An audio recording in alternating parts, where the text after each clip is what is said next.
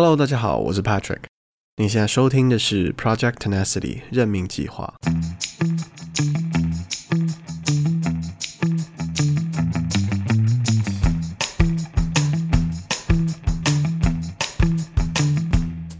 今天节目的来宾是赵航，他是一位人生教练。可能很多听众朋友都不清楚人生教练这个职业，因为这个职业在亚洲文化里面并不盛行。从某方面来说，这个工作和很多咨询业很像，都是为人提供建议和解决方案。只是他提供服务的主题是人生。一个年轻人，你凭什么为其他人提供教练服务？仅仅三十四岁，人生都还没有过一半呢。这个工作和找寻长辈的建议有什么不同？为什么我会需要你当我的人生教练？这些棘手的问题和质疑。赵航都面对过，但是没有让他退缩放弃。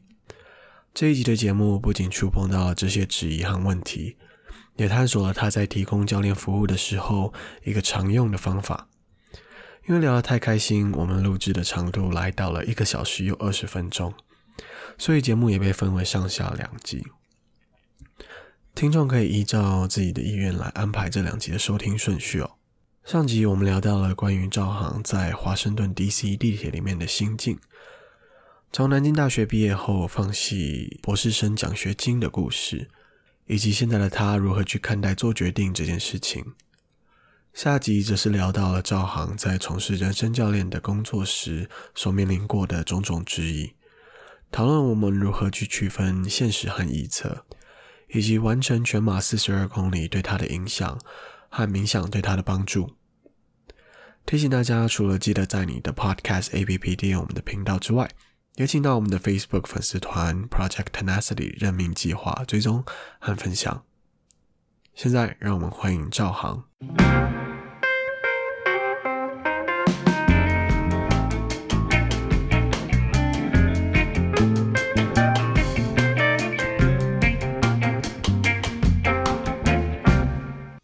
我我我我我一直很想。我知道我不问这个问题，我大概 听众会少一半。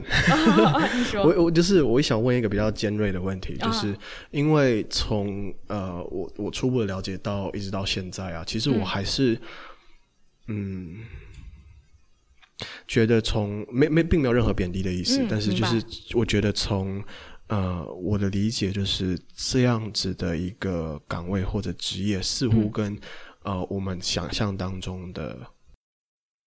爸爸妈妈一样，嗯、呃，就是睿智的老人。明白。呃，从另外一种角度切入，就是说他的门槛并没有那么高。就是我的理解是这样，因为，呃、嗯，呃，大概就讲到这。那那我不晓得你你自己对这件事情的看法是什么？就是说，嗯、呃，他，我觉得很多听众可能没有办法去深刻了解说，为什么我会需要，嗯、呃。去找一个人生教练或者是职涯教练之类 career coaching，嗯嗯。那么有困难的时候，我去找呃长辈商量，不是也是一种方式吗？嗯、就是他他的差别到底在哪里？嗯，明白。就是我觉得一方面是说，我我不觉得，就是现在世界上有多少人都没有。自己的一个人生教练或者是职场教练，对吧？他们也过得挺好的。嗯、就比如你，对吧？就是 我没有说，我觉得，嗯、呃，我并不认为，呃，每个人都必须有。嗯。因为有有很多人没有，依然过得很好。就是这个，就是事实摆在我们面前，对吧？嗯。然后，但是另外一方面是说，嗯、呃，他起码给我带来的很不一样的地方是，他能让我快速成长。他其实，嗯、呃。在没有的情况下，我们有的时候会 sell sell ourselves off，就是这个怎么翻译？就是我们可能会让自己不去做一些事情，因为我们也没有跟别人说，对吧？就是、嗯、哦，我可能今天犯点懒，或者是我今天这件事情太让我觉得很害怕，那那我就选择不去做。嗯。但是当有这一个人，他真的是会不停的挑战我，然后同时是 take a stand for me，他就是为我站在那儿的时候。我更有勇气去接受一些挑战，那我就会更成长，我会成长的更快。那这些东西都是累积的嘛，所以你可以选择一条稍微容易一些的路，你也可以选择一条稍微难一点的路。就我觉得这个是因人而异，嗯。但另外一个，你说当遇到问题去问问父母、问问长辈，或者是问问更有经验的人、问问朋友，有什么不可以的？嗯、我觉得挺可以的。但是他们和我们和我就是和专业的教练的差别在哪儿？我不知道你的经历是什么。就是假如说你有一个问题去问父母，或者是去问朋友，大多数人都会告诉你该怎么做，给你一个他们的经验之谈。这也是我们很习惯的一种方式，嗯嗯，但是未必是一个很好的可以帮你解决问题的方式，因为他们的经验可能会有借鉴之处，嗯，但是那是他们的，他们在当时的场合下、当时的条件下，他们做的一个选择，这个东西怎么可能能照搬到你身上？所以作为教练，我完全不会给我的客户任何一个所谓的建议，告诉他们你该选什么。而更多的是往深挖挖他自己，就是我们通过问问题的方式嘛，也是为什么很多时候都是在问问题。嗯，我们就是一个很，嗯，怎么讲，很 open，就是很宽广的这么一个空间。然后我们通过对话，让他们发现自己的一些东西。哦，原来是这个东西在阻挡我。哦，原来我对这个很感兴趣。原来我的行为反映了这些。然后最终所谓的选某一个路，或者是做某一个决定，都来自于他们，并不来自于我。嗯。然后那这个东西是和，嗯，比如问父母或者是问朋友的很大的差别。嗯，我大概理解你的意思，就是如果、嗯、如果我理解没错的话，就是，呃，其实我们大多数人在给意见的时候，会带有因为自己的经验以及成长背景，会带有某一种。程度的偏见，嗯，或多或少而已啦，就是通常都是会有。嗯、对，那么呃，你的呃，你的这个教练的这个 coaching 的服务呢，嗯、的区别在于说，呃，你并不是直接的给予呃你的意见，因为任何的意见都带有某一种程度的偏颇，对，或是主观的那种嗯。感受，嗯、所以你所能做的就是。呃，引导出呃你的客户心里面真正不满足的地方在哪里，嗯、然后让他们自己去做决定。嗯，对，OK，对啊，我觉得我觉得这确实是蛮蛮有趣的一件事，蛮有意思的一件事情，因为我觉得很多时候我们在呃不管是问朋友啊，或者是问长辈的时候，呃，就连我们自己在阐述我们自己的问题的时候，都是片面的。嗯。肯定懂我意思吗？就是我在我在问我，我在跟你讲说我的状况是什么的时候，它都是片面的。是的。他第一，他不只带了自己主观的感受跟意识感觉；第二，他也，嗯，呃呃，可能不够全面。嗯。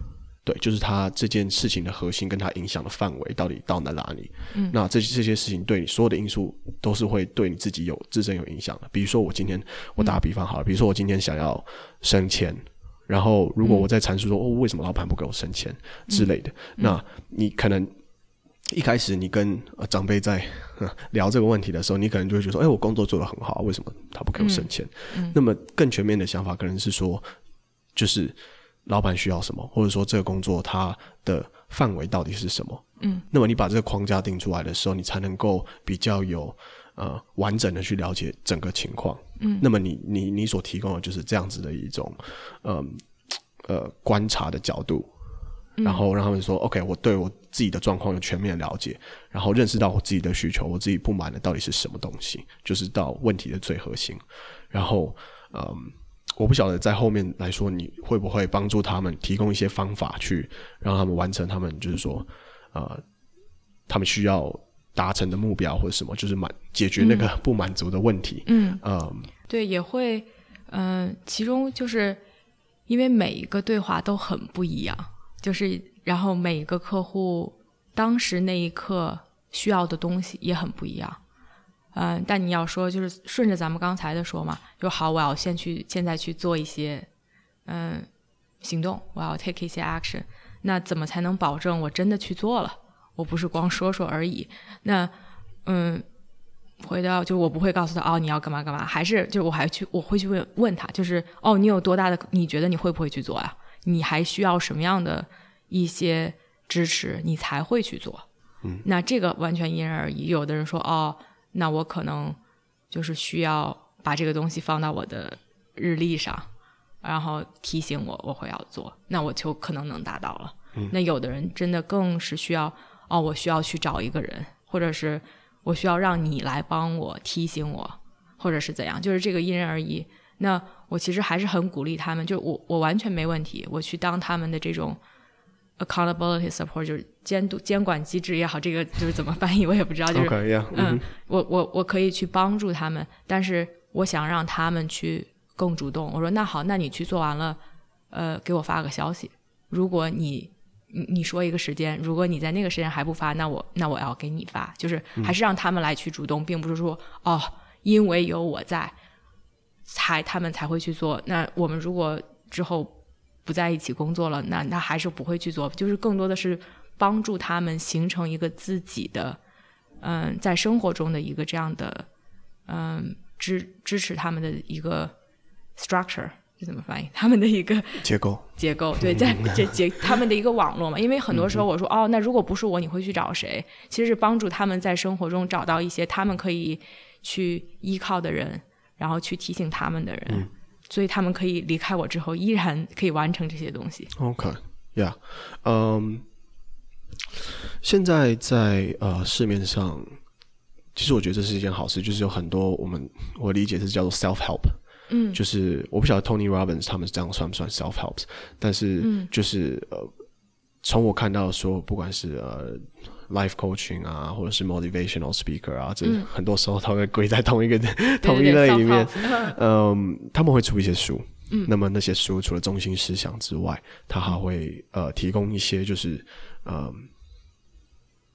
工具，对工具或者是、嗯、呃方法。嗯，让你能能够自己把自己从那个泥淖中拉出来，这样子。嗯嗯、我不晓得你受的那个 training，或者是你现在这个当下会利用哪一些工具，嗯，去帮助你的客户。明白，就是我们学了很多工具，然后、嗯、而且我觉得其实不缺少工具。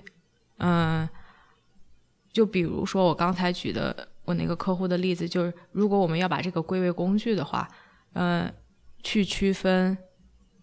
什么是事实？什么是你自己的理解？就这，这是一个工具，它可以去用嘛？他每当哎发现自己又开始怀疑自己，那他可以坐下来，就在一个纸上写发生了什么，就像写一个呃警察出的 report 一样，就是呃发这件事情发生了一二三，我对他的理解是什么？然后去判断自己的理解，就是这个是真的吗？哦，不，这只是我的理解。那我现在，我现在想要。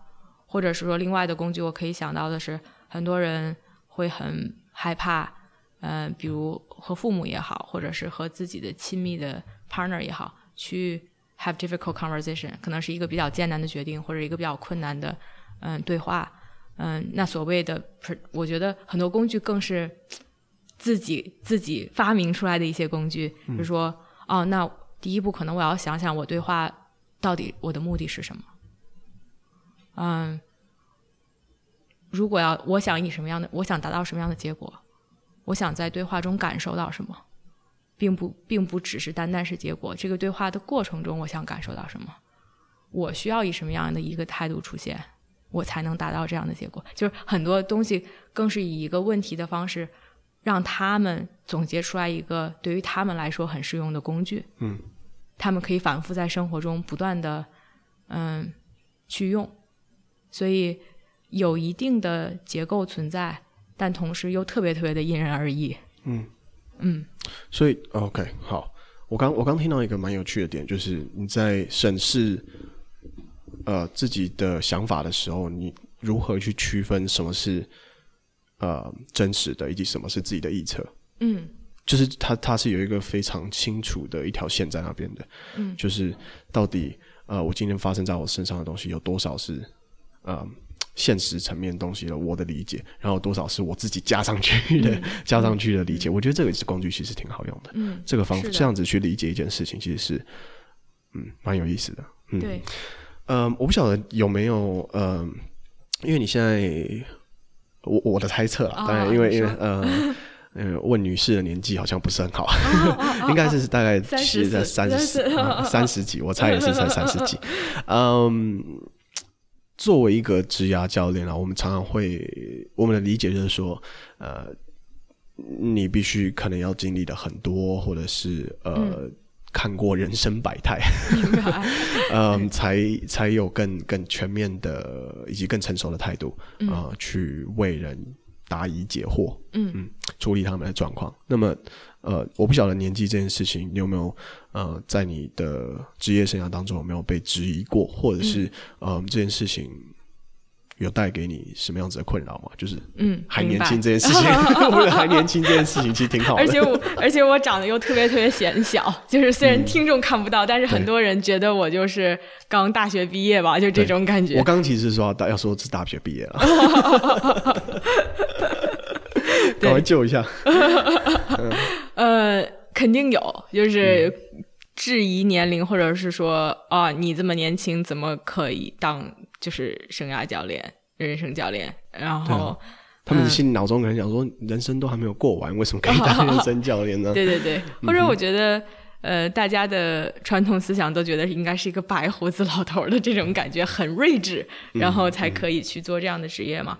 嗯，对于。给有没有给我带来过困扰？一开始也有一些吧，嗯，后来好像就慢慢接受，这是一方面，这是大家的观点，嗯，就是他们的观点可能有，就就像可能回到，就是有多少是事实，有多少是他们的臆测嘛，就是他们对他们的观点负责任，我对我自己的行为负责任，啊，这是我的一个态度，嗯，嗯，也是说，嗯，我对这个他们这样的质疑。嗯，以什么样的？你的问题是我以什么样的态度去回应他们的质疑吗？就是你怎么看待这件事情？就是这样子的质疑，你觉得是嗯，嗯合理的吗？嗯，我我显然觉得是不合理的。为什么呢？为什么呢？呃，我觉得也是说，可能要回到我在提供什么价值嘛？我在提供什么样的服务？我并没有以我的经验去告诉任何人任何事情。嗯，所以。那年龄就不是一个因素，呃，那至于那我的核心价值在于什么？那我所训练的和我在不停的 锻炼自己的能力，是我怎么样去和这个人建立信任，我怎么样去倾听，我怎么样去问问题，嗯、我怎么样去，嗯，让他们有新的想法和见解，从不同的角度来看事情。嗯，我怎么样帮助他们达到他们想要实现的目标？那这是我的专长所在。嗯、然后，那你说，至于说，嗯，这个东西怎么判断？就是我做的好不好，或者是说我有没有经验在这方面？那我觉得是我受过专业的训练，然后我在每天都在不停的去锻炼这方面的能力。就是与其说用一个年龄来衡量，更多的是。我在这方面的经验，就那有可能有一些人，嗯，在这个领域做了很久，但是没有全身心的投入，或者是没有那么多的客户，没有真正的去嗯练习这些能力，那可能就是不如我，因为我就是和很多人去嗯有过对话，然后我自己很注意的去嗯上课也好，去训练自己这方面的能力也好，所以嗯。很难用一个所谓的时间来衡量吧，嗯，另外一方面，我也觉得是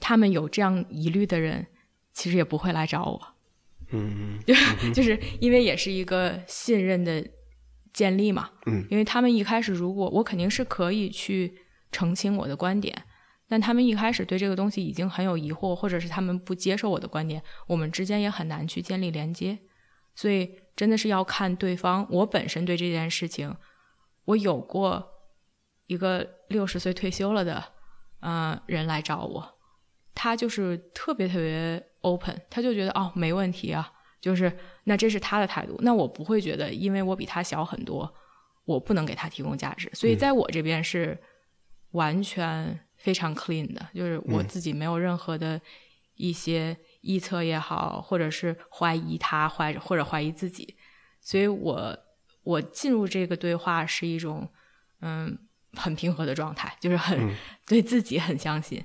嗯、那他如果是一个很 open 的态度，那我们两个就是可以，就是真的是嗯、呃、有一个很好很有效的对话。那如果他自己本身有很多东西在，嗯，不管我怎么说，他也很难去把这些清除的话，我们两个可能就不适合在一起。那我觉得，嗯。嗯挺挺好的，挺 OK 的。Okay. 我也希望就是他能找到适合他们的人。OK，嗯，我们现在呃在话题上面一个大转弯，可不可以聊一聊你那个？哦、我很好奇那个跑呃全马的那个经历哦，四十二公里，对，五个小时跑完是不是？多久跑完？不到五个小时，嗯、四个多小时。我跑了四个多小时。天哪！啊，可不可以聊聊？你为什么会想报名那个事情？然后可不可以跟我们讲一下那个过程？嗯，我之前我之前也跑步，但是没有跑过全程马拉松，跑过两次半程，所以这也算是一个让我可以有一点点信心去挑战全程马拉松的资本吧。但是那个是双倍，所以其实差别还是很大的。嗯。之最开始其实我没有特别想注册啦，然后是我老公说：“哎，我想跑一个，因为我们两个之前一直是一起跑，嗯、呃，没有很经常一起训练，但是每一个比赛都是所谓的比赛啦，都是一起跑。然后他他注册了，他又说：哎，你这么忙，你不用注册了，就是还是有一点，我还是比较。”呃，competitive 就是啊，你不让我注册，你觉得我没时间训练，那我就偏要注册，就反正有，一点点很很就是啊，因为确实自己也很犹豫，这个确实是需要训练的。Uh. 但是最后，嗯、呃，我之所以注册，一方面原因也是说，我知道这个东西对于我来说是动力，就是我现在没有在训练任何的一个比赛，嗯、我我也我也去健身，但是就没有嗯没有那么有动力。所以我，我我也想让自己身体各方面达到一个我就是比较满意的状态。所以，嗯，一方面原因也是这个，就是注册了，啊，的天呐，就是这真的是，嗯，很很不容易，很不容易。嗯，当时列了训练计划，列了十六周，一般任何一个四个月，个月嗯，嗯，一般就是。嗯，我跑半马之前也差不多是十六周，一般大概是这样的一个时间，okay, 就是从一个、嗯、从一个嗯 OK 的水平到达你最后能跑完的这么一个水平嘛。但是十六周中间又嗯有的时候就还还是很没有按照训练计划去训练，嗯、然后或者是哎中间有去休假，嗯，总有一些起伏，但是啊真的是学到好多东西啊。嗯，让我自己学到很多东西嗯，嗯，这个不光是一个体力上的东西，很多时候是发现自己就在跑步的时候，嗯，尤其是在自己坚持不下去的时候，自己脑子里面的各种想法，就是发现了自己的意识，嗯，是多么能驱使自己行为的一个东西。就是有的时候就是觉得啊、哦，我跑不下去了，然后那你就真的跑不下去了。那有的时候可能就觉得哦，一定要坚持，那就会能多坚持。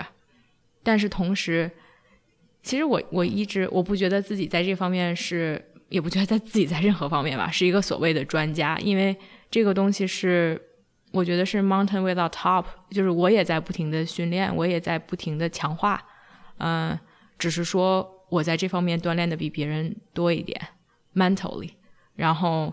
嗯，训练也是一样的，就是让我意识到，一方面是说，在我坚持不下去的时候，这个真的是我的脑子在说，我坚持不下去了吗？我不想跑了吗？还是我的身体在告诉我，嗯、其实我已经不行了？嗯嗯嗯嗯。那如果是身体在告诉我，我没有倾听身体，就会有一些啊、呃，就比如说呃扭了呀，或者是之后有一些受伤啊，然后或者是。你真的是脱水了，就会会有这些一些情况发生。那如果是脑子的话，那其实你就是可以再嗯往前再多跑一分钟或者多跑一公里。嗯。嗯。所以有的时候很难区分，也是我在这个过程中不断的去嗯挑战自己，这个到底是什么？嗯。嗯，我觉得会慢慢变得清晰一些，但也没有说啊、哦，我我我一下就知道我是什么样的一个状态。嗯。没有达到，但是不光是一个体力上的挑战，也是对于自己的这种嗯，毅力、精神上很大的一个挑战。嗯，我有时候跑完的时候，那个感觉到底什么？因为我真的很好奇。啊，四十二公里的这个，光有想的，我是觉得很长是吧？对啊，你那时候跑完的时候，就是是什么状态？就是不管是生理还是心理，嗯、你能够描述一下吗？我其实我可能跑到三十公里左右，嗯嗯。呃就开始歇了，就并不是说中间没有没有任何走动，就是没有没有停下来。哦，它它的速度是有时候就是慢跑，有时候是用走的这样子。对对对对对，对，对我中间我一开始没有没有停，嗯，一直在跑，但它中间有水站，嗯，肯定要停下来喝点水什么之类的。哦，但是到三十，我可能训练也就是训练到三十多公里出头，我没有就是在在正式比赛之前，我是从来没有完成过一次马拉松的，然后。当时也很受环境影响，你看到周围的人开始走了，然后你也不行了，就是这种。然后我已经开始慢慢就是可能跑一点就会走一点，跑一点走一点的状态了。Uh, uh. 但是当时就是那个状态是，我觉得还挺神奇的。我会觉得我已经没有力气，我最后两三公里其实是在加速，然后我自己都觉得我怎么可能会加速？但是哇，我觉得多伦多人民。真的是赢得了我的心，就是 周围有很多很多人，当时那天天气又特别好嘛，都是在那块儿各种为你欢呼啊，各种为你加油。哦、尤其是最后这两三公里，就是街上全部都是人，还是很被那种气氛感染。然后就是觉得哦，其实心里面就是再跑一公里，再跑一公里，其实一直在给自己鼓劲儿的这种状态。嗯，然后最后结束就是在呃 Nathan Phillips Square，就是那块儿嘛。呃，哦哦哦，市政市政府那边，市政府那边。Uh 然后其实就是已经知道，像他那块就会有牌子，就是啊、哦，就每每一公里它都会有一个数字显示在那。Uh -huh. 然后最后还剩比如五百米之类的，就反正就很激动，就超级激动。Uh. 然后最后真的就是冲刺回去的，然后就跑下来就觉得哇，就是特别特别不容易，也特别特别开心，就觉得还是一个很很有成就感，很有成就感。嗯嗯。哇，这就是让我想到一个另外一个很有趣的东西，就是其实全马对于很多人来说，啊、嗯，很多人自认为自己是普通人，其实是一个遥不可及的嗯事情嗯，嗯，但是就是我相信你也自认为是一个普通人，我们并没有特别说，嗯，不管是在呃身体的肌耐力啊或者什么特别异于常人、嗯，其实并不是这样，没有，就是完全没有，每年完成全马、半马啦，甚至半马嗯，嗯的人，其实呃。就是我们就是普通人，嗯，就是那中间的七十五 percent，嗯嗯，很多人都是这样子完成，所以我觉得，我觉得如果嗯，这集有一个什么 take away 的话，我会觉得说，就是呃，我们给自己施加的那种呃，就是什么什么叫做不可能的那种的那种臆想臆测，其实是连你自己都。不知道是不是真的，就是这件事情你根本就不知道是不是真，但是你却为自己的潜力施加了一个枷锁，或者是把用一个盖子把它盖起来，嗯，就是你可以做得到，嗯，就是它并不是一个你生理上面就是，嗯，物理上面做不到的事情，嗯，只是你心里不愿意去做而已。对，我觉得总结的特别好，就是其实这也是，嗯，在 coaching 中帮助客户意识到的东西嘛，嗯，很多时候是我们。给自己的枷锁造成了我们不敢去做任何事情，或者是说我们觉得这是不可能。就是当你觉得这是不可能，它就变成了一个不可能的事情。对，它在你的这个现实生活中，我们我们我们创造了我们自己的生活嘛。就像你刚才说的，我们都是从我们的角度来看事情。嗯，那我们创造了我们的 reality。当你告诉这件事情是可能的，它就变成了一件可能的事情。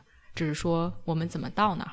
当你说这是不可能的，那你都把这种可能性就是给画了个叉子，嗯，那你肯定不可能有任何行动去让它变成真实的。对，嗯，最后几个问题啊，就是、嗯、呃，我不晓得你有没有什么习惯或者是事情是你每一天会做的，嗯，就比如说呃，比如说冥想啊，或者是什么其他的这一类活动。嗯，明白，嗯、呃。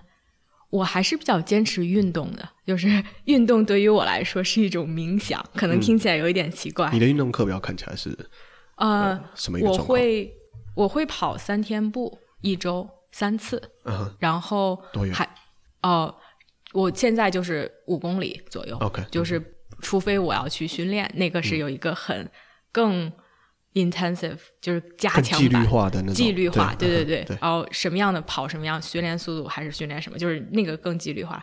嗯，平时就是因为跑三次步，大概五公里左右，然后会做两次重量训练，是在是一个小组的课程，OK，然后再就是有一个教练带着我们，然后去做，嗯，大概嗯呃，你那个中央不好意思打断你，嗯，你那个中央训练是呃，就是 CrossFit 吗？还是说它是？哦、它是叫就在 Good Life 里面叫 Boot Camp。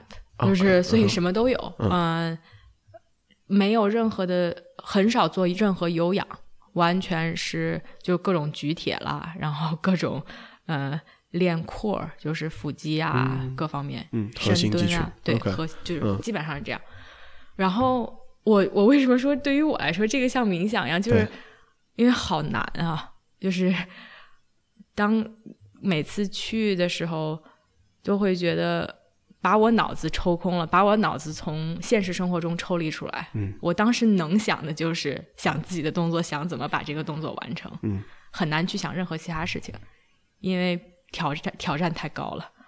然后，所以对于我来说，尤其是在工作很忙，或者是自己比较嗯、呃、精神状态比较紧张的时候，立刻把我从生活中抽离出来的感觉。嗯，其实冥想很多时候也是这样一种状态嘛，让自己去。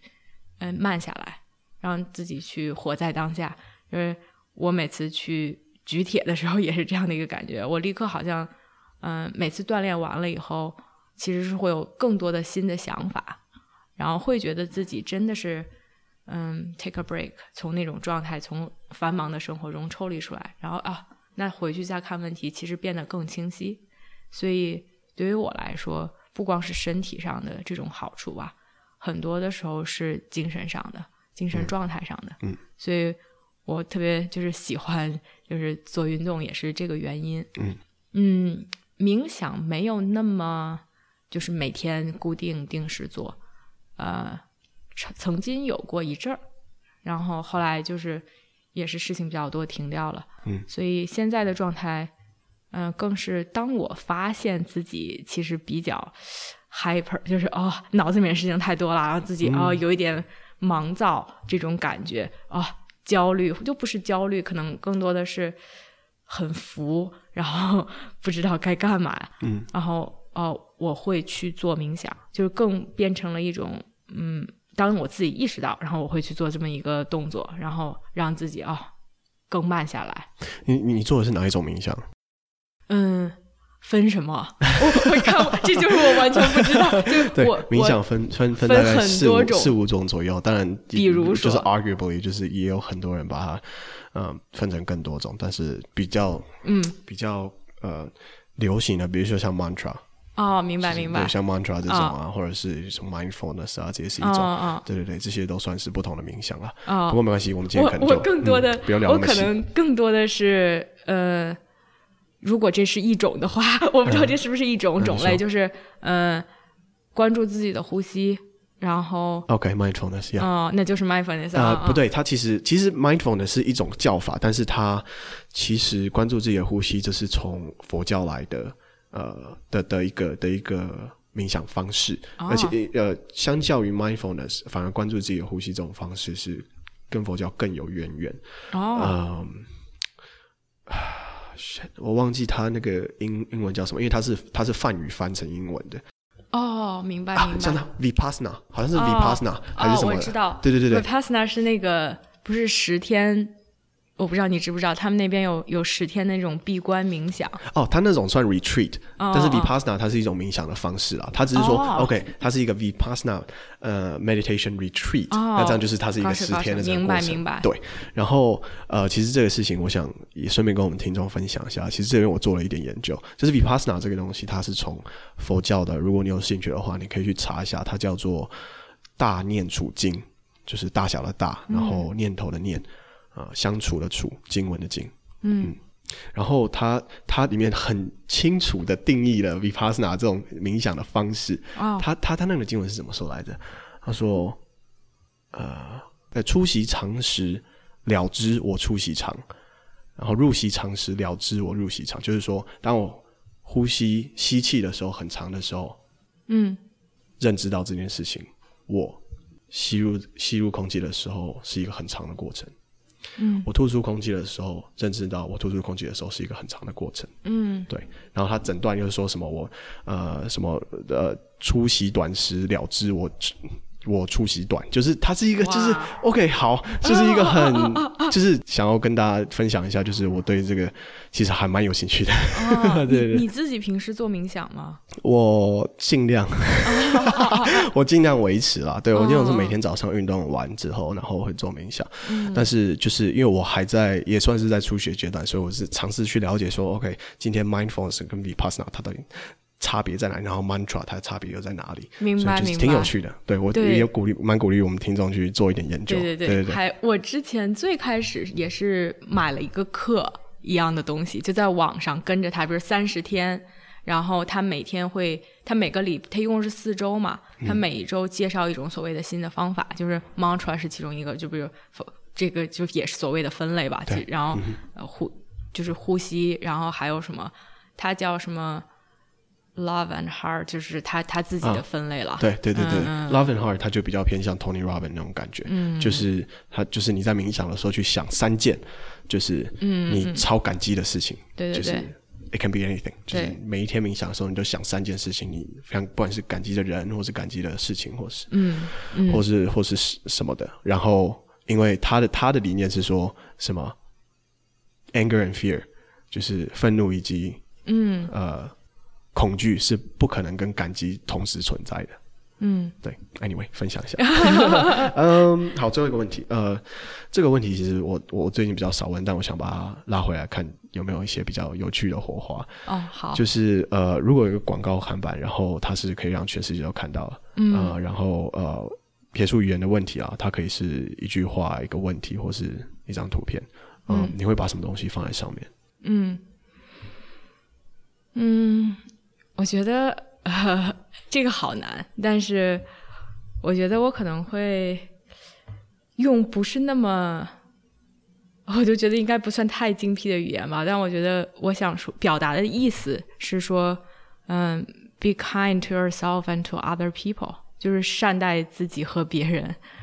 嗯，也是我很相信的一个理念吧。就是很多时候，当我们发现就是我们去抱怨，或者是我们觉得不如意，很多时候是来自于我们内心，很多时候是我们不能放过自己。嗯，而当我们真的可以很平和的面对自己，接受自己，然后去爱自己、呵护自己的时候，我们更容易用这种态度去面对别人。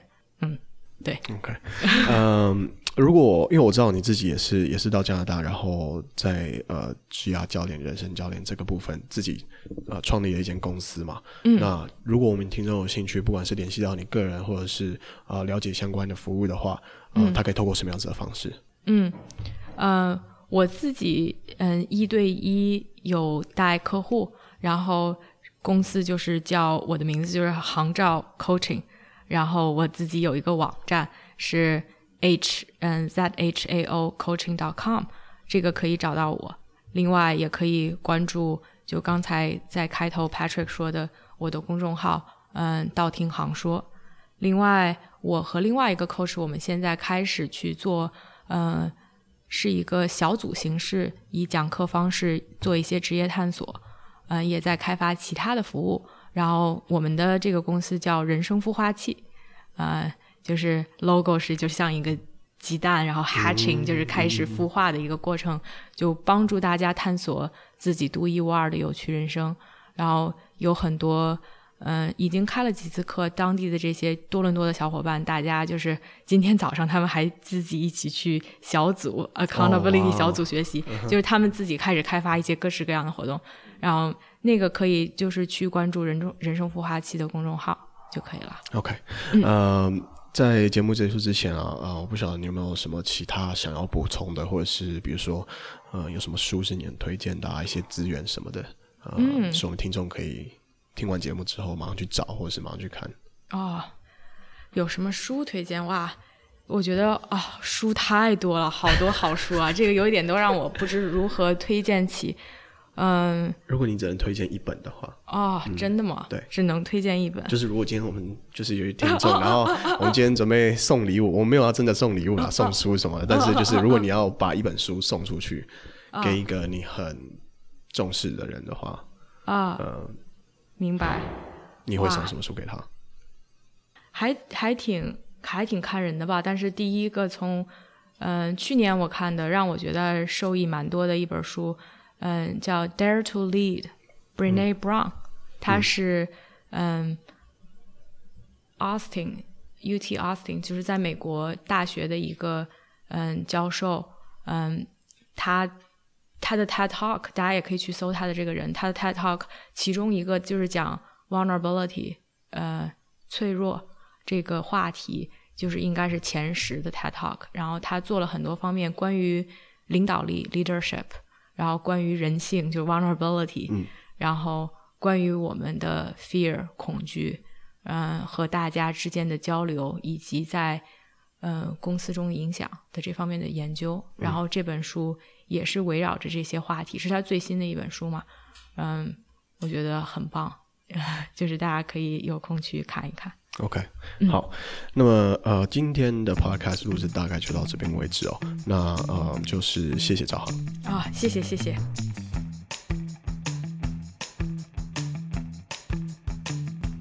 嘿，我是 Patrick，以上就是这次和赵航的访谈。